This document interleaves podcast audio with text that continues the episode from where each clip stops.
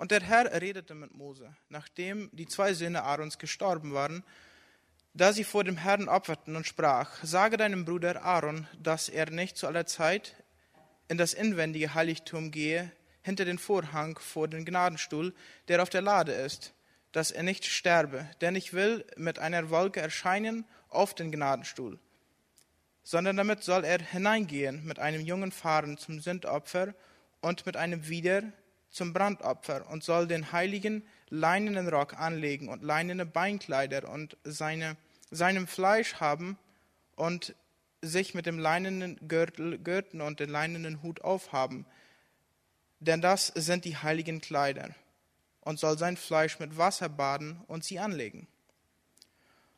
Und soll von der Gemeinde der Kinder Israel zwei Ziegenböcke nehmen zum Sündopfer und einen wieder zum Brandopfer. Und Aaron soll den Fahren, sein Sündopfer, herzubringen, dass er sich und sein Haus versöhne, und danach die zwei Böcke nehmen und vor den Herrn stellen, vor der Tür der Hütte des, des Stifts, und soll das Los werfen über die zwei Böcke, ein Los dem Herrn, das andere dem Asazel, und soll den Bock, auf welchen das Los des Herrn fällt, opfern zum Sündopfern. Aber den Bock, auf welchen das Los für Asazel fällt, soll er lebendig vor den Herrn stellen, dass er über ihm versöhne und lasse den Bock für Asazel und in die Wüste. Und also soll er denn den Fahren seines Sündopfer herzubringen und sich und sein Haus versöhnen und soll ihn schlachten und soll einen Napf voll Glut und zum, vom Altar nehmen der vor dem Herrn steht, und die Hand voll zerstoßenen Räuchwerks und es hinein hinter dem Vorhang bringen und das Räuchwerks auf, aufs Feuer tun vor dem Herrn, dass der Nebel vom Räuchwerk den Gnadenstuhl bedecke, der auf dem Zeugnis ist, dass er nicht sterbe. Und soll von dem Blut des Fahren nehmen und es mit seinem Finger auf den Gnadenstuhl sprengen, vornehmen, vor den Gnadenstuhl aber soll er siebenmal mit seinem Finger vom Blut sprengen. Danach soll er den Bock des Volkes Sündopfer schlachten und sein Blut hineinbringen hinter dem Vorhang und soll mit seinem Blut tun, wie er mit des Fahrenblut getan hat und damit auch sprengen auf den Gnadenstuhl und vor dem Gnadenstuhl und soll also versöhnen das Heiligtum von der Unreinigkeit der Kinder Israel und von ihrer Übertretung in allen ihren Sünden. Also soll er auch tun der Hütte des Stifts und sie sind unrein, denn sie sind unrein, die umherlagern. Kein Mensch soll in der Hütte des Stifts sein, wenn es hineingeht zur Versöhnung im Heiligtum, bis er herausgehe. Und soll also versöhnen sich mit sein Haus und die ganze Gemeinde Israel. Und wer dann herausgeht zum Altar, der vor dem Herrn steht, soll er ihn versöhnen und soll vom Blut des Fahren und vom Blut des Bocks nehmen und es auf den Altarshörnern umhertun. Und soll mit seinen Fingern vom Blut darauf sprengen, siebenmal, und ihn reinigen und heiligen von der Unreinigkeit der Kinder Israel. Und wenn er vollbracht hat, das Versöhnen des Heiligtums und der Hütte des Stifts in des Altars, so soll er den lebendigen Bock herzubringen. Da soll Aaron seine beiden Hände auf sein Haupt legen und bekennen auf ihn alle Missetat der Kinder Israel und alle ihre Übertretung mit allen ihren Sünden und soll sie dem Bock auf das Haupt legen und ihn durch einen Mann, der bereit ist, in die Wüste zu laufen, lassen, dass er, der Bock, alle ihre Missetat auf sich in seine Wildnis trage und dass er lasse ihn in die Wüste. Und Aaron soll in, in die Hütte des Stifts gehen und ausziehen die leinenen Kleider, die er anzog, da er in das Heiligtum ging, und soll sie da selbst lassen. Und soll sein Fleisch mit Wasser baden an heiligen, heiliger Stätte und seine eigenen Kleider antun und herausgehen von seinem Brandopfer und des Volks Brandopfer machen und beide sich und das Volk versöhnen um das Fett von Sündopfer auf dem Altar anzünden. Der aber den Bock für Asazel hat ausgeführt, soll seine Kleider waschen und sein Fleisch mit Wasser baden und danach ins Lager kommen. Den Fahren des Sündopfers und den Bock des Sündopfers, deren Blut in das Heiligtum zur Versöhnung gebracht ward, soll man hinausschaffen vor das Lager und mit Feuer verbrennen, Haut, Fleisch und Mist. Und der sie verbrennt, soll seine Kleider waschen und sein Fleisch mit Wasser baden und danach ins Lager kommen. Auch soll euch das ein ewiges Recht sein. Am zehnten Tage des siebenten Monats sollt ihr euren Leib kasteien und kein Werk tun, weder ein Einheimischer noch ein Fremder unter euch. Denn an diesem Tage geschieht eure Versöhnung, dass ihr gereinigt werdet. Vor allem euren Sünden werdet ihr gereinigt vor dem Herrn. Darum soll euch ein großer Sabbat sein. Darum soll es euch ein großer Sabbat sein. Und ihr sollt euren Leib kasteien. Ein ewiges Recht sei das. Es soll aber solche Versöhnung tun ein Priester, den man geweiht und das Hand man gefüllt hat zum Priester an seines Vaters statt. Und er soll die leinenen Kleider antun, die heiligen Kleider, und soll also versöhnen das heiligste Heiligtum und die Hütte des Stifts und den Altar und die Priester und alles Volk der Gemeinde. Das soll euch ein ewiges Recht sein, dass ihr die Kinder Israel versöhnt von allen ihren Sünden im Jahr einmal. Und Aaron tat, wie der Herr dem Mose geboten hatte. Danke, Cody, dass du uns diesen, diese 34 Verse aus dem dritten Buch Mose gelesen hast.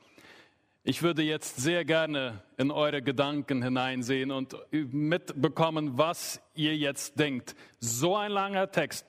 Und dann, jetzt kommt erst noch die Predigt. Und eine Predigt aus dem dritten Buch Mose und ich weiß nicht, ob ihr euch aufgefallen ist, es geht um Opfer, es geht um Tiere, die geschlachtet werden. Was bitteschön hat das heute mit uns zu tun? Gut, das ist die Herausforderung für mich jetzt, eure Aufmerksamkeit zu erhalten oder zu behalten und dass wir uns zeigen lassen. Und ich bin begeistert von diesem Text. Ihr glaubt es vielleicht nicht, äh, der tut nur so, als ob. Nein, ich bin begeistert von diesem Text und ich will es versuchen, diese Begeisterung euch zu vermitteln und euch zu erklären, warum. Nachdem wir, wir befinden uns ja als Gemeinde in einer Serie zum apostolischen Glaubensbekenntnis. Und vor zwei Wochen hat Raphael Friesen zum Heiligen Geist gesprochen. Im Glaubensbekenntnis ist die Rede davon, dass ich glaube an Gott den Vater, Gott den Sohn und aber eben auch an den Heiligen Geist. Und ich möchte heute in der Predigt einmal wieder zurückgreifen und noch einen Aspekt der jetzt spezifisch mit Jesus Christus, mit seinem Tod am Kreuz zu tun hat und darauf eingehen. Und eben gerade dazu ausgehend von 3. Mose Kapitel 16. Dieses Buch, 3. Mose, Opfervorschriften, Reinheitsgesetze, Heiligkeitsgesetze von A bis Z. Und dann so ein langer Abschnitt. Dieses Buch ist unglaublich interessant und alles andere als langweilig, aber man muss erst einmal ein gewisses Verständnis dafür entwickeln, was, um was es geht.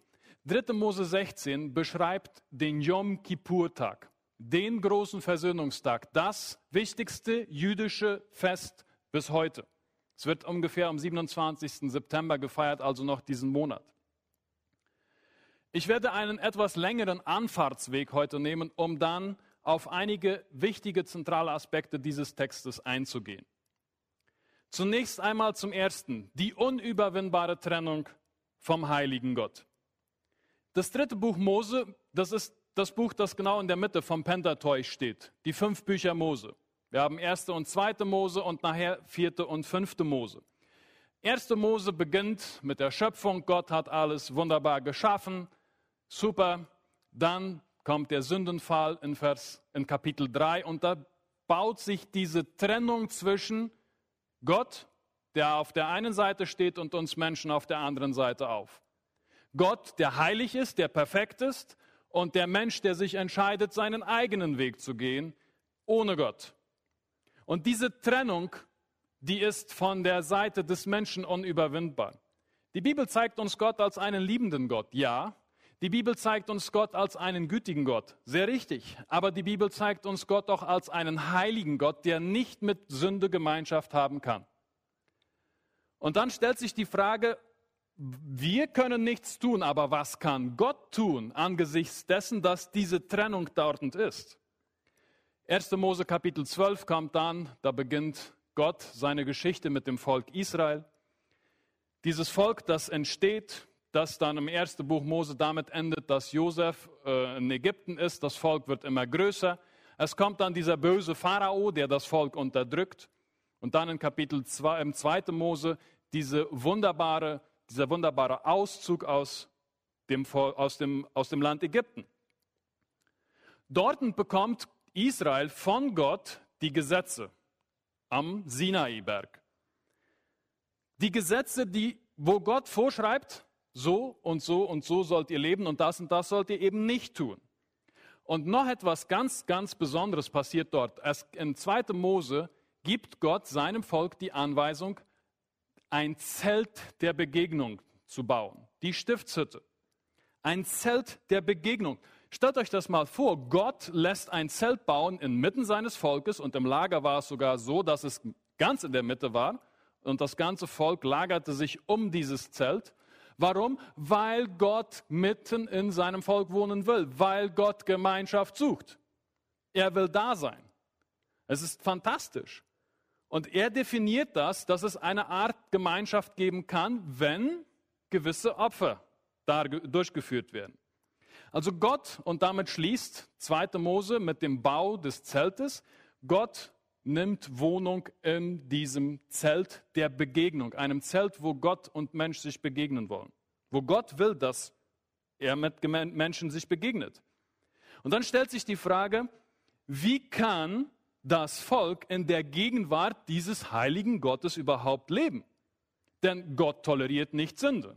Das Volk schafft es aber nicht, diese Gesetze einzuhalten. Ihr könnt euch die Geschichten nachlesen. Eins ums andere Mal scheitert das Volk an Gottes Gesetzen. Und dann steht in 3. Mose 19, Vers 2, Rede zu der ganzen Gemeinde des Volkes Israel und sage zu ihnen, ihr sollt heilig sein. Denn ich, der Herr, euer Gott, bin heilig. Ihr sollt heilig sein, weil ich bin heilig. Und dann können wir Gemeinschaft haben. Und da stellt sich die Frage, ja, wie bitteschön kann das Volk Heiligkeit erlangen? Wie soll das gehen? Ständig sprechen sie die Gesetze. Und die Antwort lautet, indem sie Opfer bringen und indem sie gewisse Opferrituale vollbringen.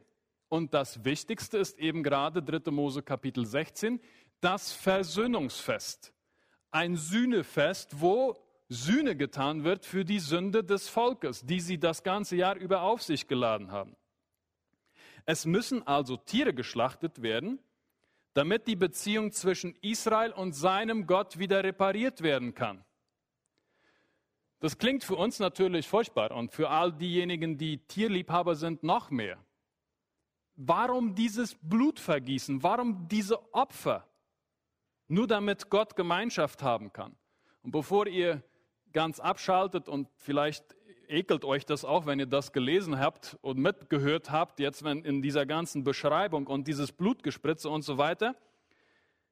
Lasst mich zwei Dinge sagen, die ganz wichtig sind. Für uns sind die Texte komisch, die sind sehr, sehr weit entfernt. Opfern, damit können wir heute und wir, die wir hier sind und ich glaube auch die meisten der Zuschauer und Zuhörer nichts anfangen. Es fällt uns schwer, damit etwas anzufangen. Rainer Siemens erzählt in einer seiner Predigten seine Erfahrung in Mosambik. Und wurde, dort wurde ihm von Missionaren erzählt, die dort einem Urvolk das Evangelium gepredigt haben.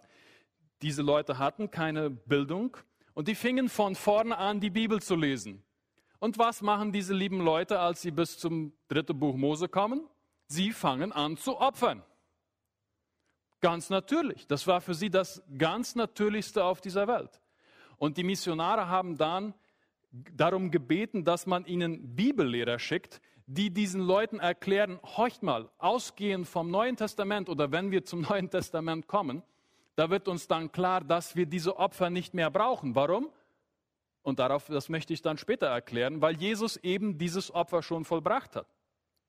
Was ich damit sagen will, es gibt Völker und es gibt Leute, für die ist das ganz normal, wo Schuld da ist, wo Sühne, wo, wo ich Gebote nicht eingehalten habe, da muss Opfer geschehen.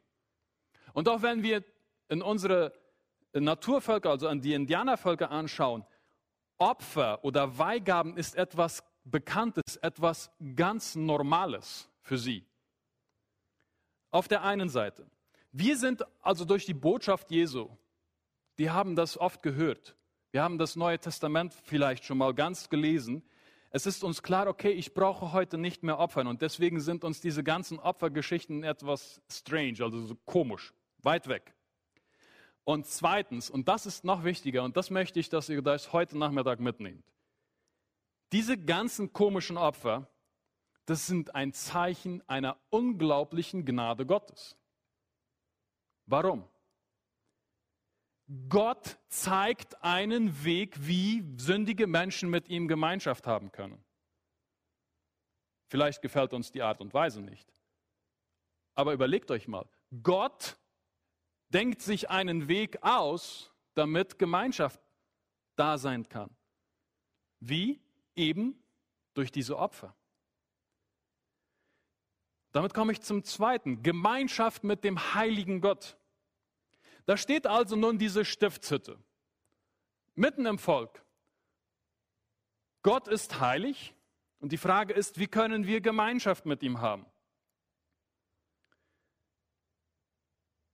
Und da kommt diese ganze Beschreibung. Und innerhalb der Stiftshütte ist diese Trennung noch einmal ganz sinnbildlich dargestellt durch den Vorhang, der das Allerheiligste, wo auch die Bundeslade war, wo Gott sozusagen wohnt, vom Rest der Stiftshütte trennt. Gott ist heilig und das ist eine Trennwand da. Ich weiß nicht, ob ihr das kennt. Vielleicht habt ihr das als Kinder auch gemacht. Vielleicht habt ihr mal Kinder angeschaut und beobachtet, die so richtig bockig sind, die das Gesicht verziehen. So, Mama kann mich mal wieder, oh, schrecklich. Und Mama und Papa halten auch noch immer zusammen und dann geht das immer gegen mich. Ich, das ist ungerecht. Mein kleiner Bruder, der ärgert mich auch nur die ganze Zeit. Der versteht sowieso nichts. Und dann fühle ich mich einfach nur fies und alleingelassen. Und deswegen werde ich ein ganz finsteres Gesicht aufsetzen, weil ich allen zeigen will, wie schlecht sie sind und wie gemein sie sind. Und wenn Mama dann guckt, dann gucke ich noch besonders ernst und finster. Bisschen später kommt Mama dann und ich schaue immer noch sehr ernst und sehr böse. Ach, Laura, sagt sie, geh doch in dein Zimmer. Du bist ja sowieso so trotzig, mit dir kann keiner was anfangen. Ja gut, dann gehe ich halt. Sollen sie mir doch gestohlen bleiben. Vielleicht gehe ich zu Oma, die wird mich bestimmt aufnehmen. Und dann kommt Mama in das Zimmer und sagt ganz liebevoll zu Laura, ach Laura, komm mal mit. Komm mal hier ans Fenster. Wollen wir das Böcklein mal laufen lassen? Meinst du nicht, dass es auch besser wäre? Wollen wir das Böcklein mal laufen lassen? Komm, wir machen das Fenster auf. Laura überlegt noch ein bisschen, naja, eigentlich wäre das schon nicht schlecht. Und sie stellt sich vor, wie dieses kleine schwarze Böcklein da auf der Straße davonläuft. Sieht doch eigentlich ganz putzig aus. Siehst du, sagt die Mama, da läuft es weg. Nun geht es dir doch bestimmt schon gar nicht also viel, viel besser, ja? Ja, ist eigentlich schon auch ein cooles Gefühl oder ein gutes Gefühl, dieses Böcklein laufen zu lassen. Ich weiß nicht, ob ihr das kennt. Ich kenne das aus meiner Kindheit, das Reden vom bockig sein. Da, hat, da sitzt der Bock in der Hose.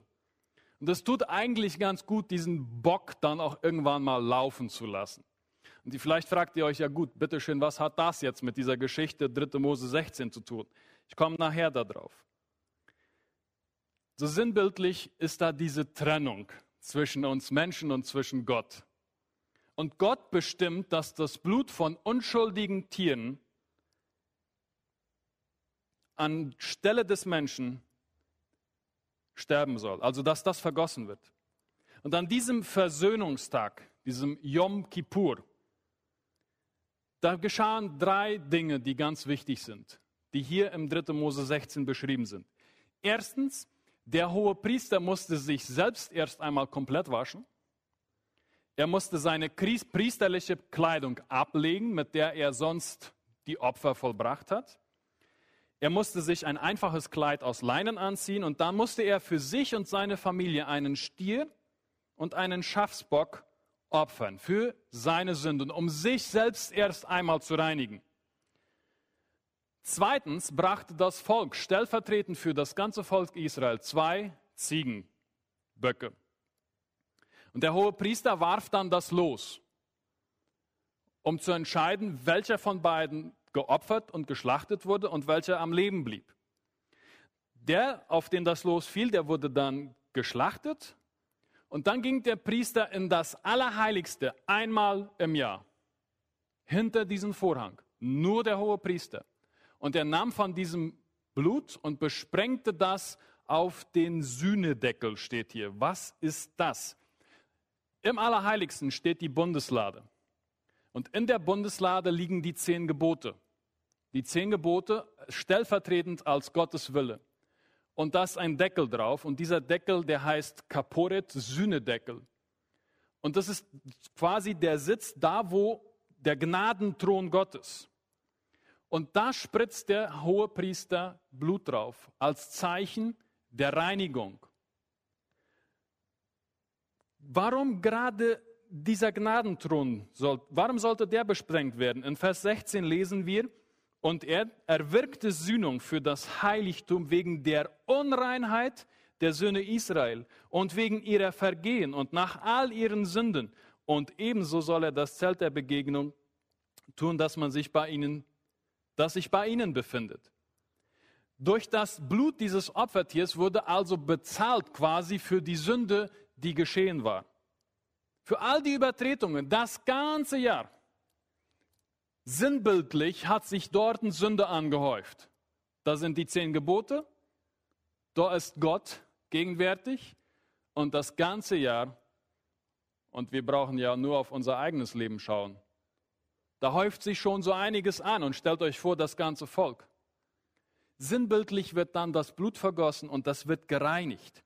Warum gerade bitteschön Blut eigentlich von Tieren? In 3. Mose Kapitel 17, Vers 11 lesen wir, denn die Seele des Fleisches ist im Blut. Und ich selbst habe es euch auf den Altar gegeben, Sühnung für eure Seelen zu erwirken. Denn das Blut ist es, das Sühnung tut durch die Seele in ihm. Im Blut ist das Leben. Und dadurch, dass dieser hohe Priester da hineingeht, wird praktisch das, die Stiftshütte, das Zelt der Begegnung von innen gereinigt. Das ganze Jahr über kommt und häuft sich Sünde. Einmal im Jahr geht der hohe Priester rein und reinigt es und dann geht diese Reinheit von innen nach außen zum Volk.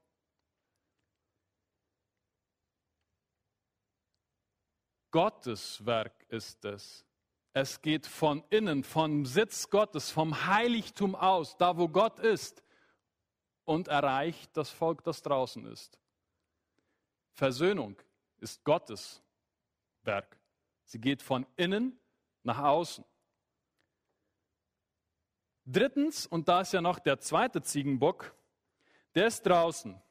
Und dann geht der hohe Priester hinaus und legt seine beiden Hände auf den Kopf dieses Ziegenbocks und bekennt praktisch nochmal die Sünde des Volkes auf ihn.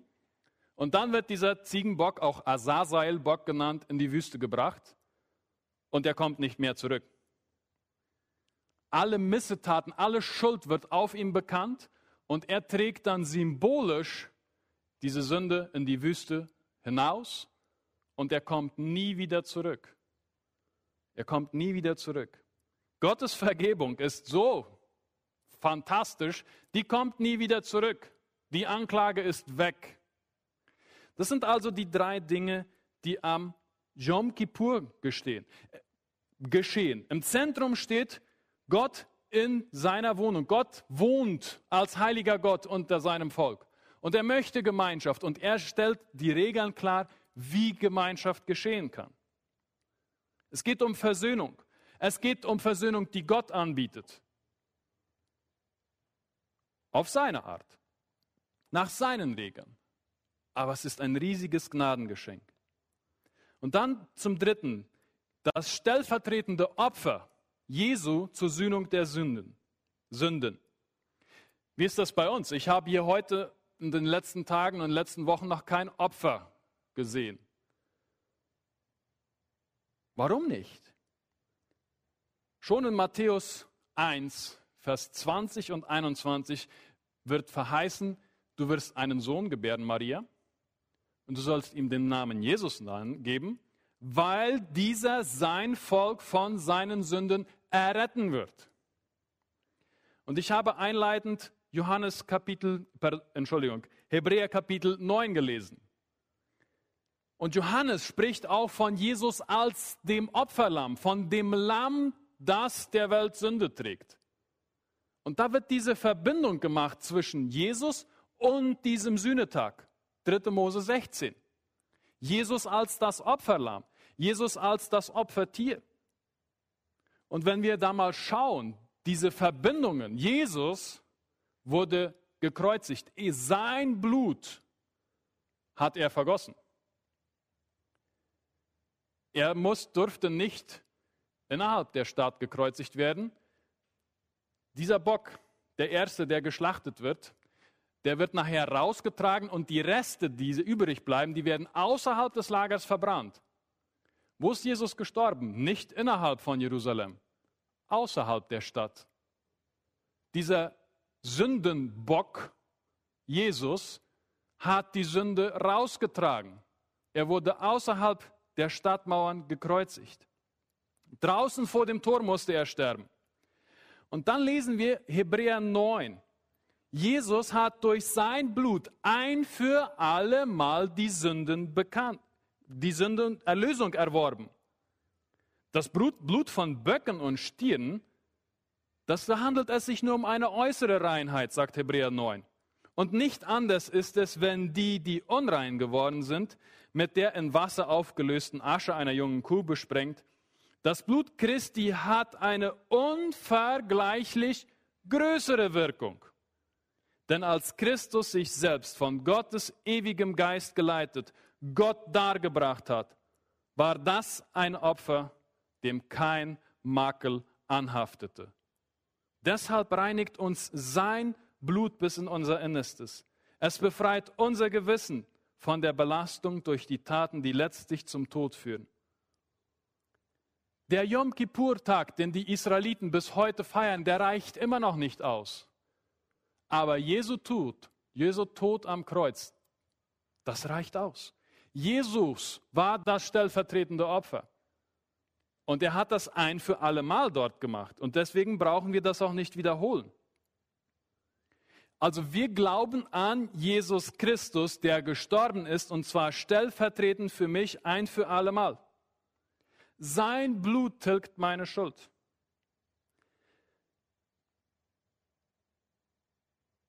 Als Zeichen, dass durch seinen Opfertod der Zugang zu Gott frei ist, geschah ja an Ostern etwas ganz Spezielles. Dieser Vorhang riss kaputt. Der ist in zwei. Diese Trennwand, die da ist, die da war, die ist nicht mehr. Die ist aber nur dann nicht mehr, wenn wir an Jesus festhalten. Und vielleicht bleibt jetzt noch eine Frage im Raum. Warum musste Jesus sterben? Warum starb er stellvertretend für mich? Lasst mich dazu zwei Dinge sagen. Erstens, weil Vergebung von Schuld teuer ist und Leiden bedeutet. Ich möchte das an einem einfachen Beispiel erklären. Stell dir vor, du leihst deinem besten Freund dein Auto aus. Er kommt zu dir nach Hause. Du gibst ihm die Schlüssel in die Hand. Er setzt sich in den Wagen, fährt rückwärts aus der Garage, knallt gegen den Pfosten des Garagentors und ramponiert das Tor und auch die Garagenmauer äh, die Gartenmauer. Sehr gut. Die Versicherung, die du hast, die deckt zwar den Schaden am Auto, aber nicht am Garagentor und auch nicht an der Gartenmauer. Nun hast du zwei Möglichkeiten. Entweder du bezahlst den Schaden oder er bezahlt den Schaden.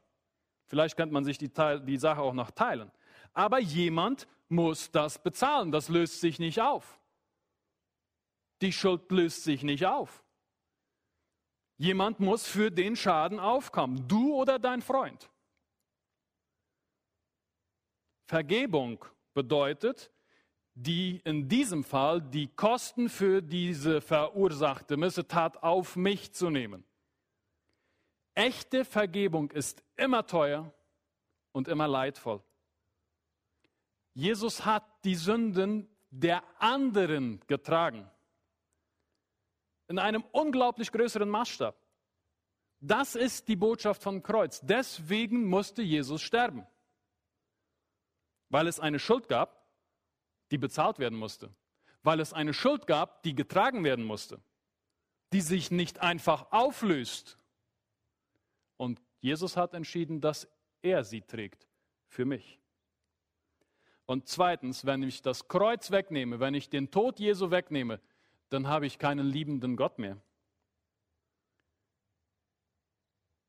Denn Liebe, echte Liebe, die nimmt den Platz des anderen ein. Es ist, ist es euch klar geworden, dass Jesus da am Kreuz deinen Platz und meinen Platz eingenommen hat? Er hat nicht nur das Garagentor und die Gartenmauer bezahlt. Er hat sein Leben gegeben. Die Schuld, die ich zahlen hätte müssen, die hat er bezahlt. Und er gibt mir als Belohnung dafür ewiges Leben. Ist das nicht verrückt?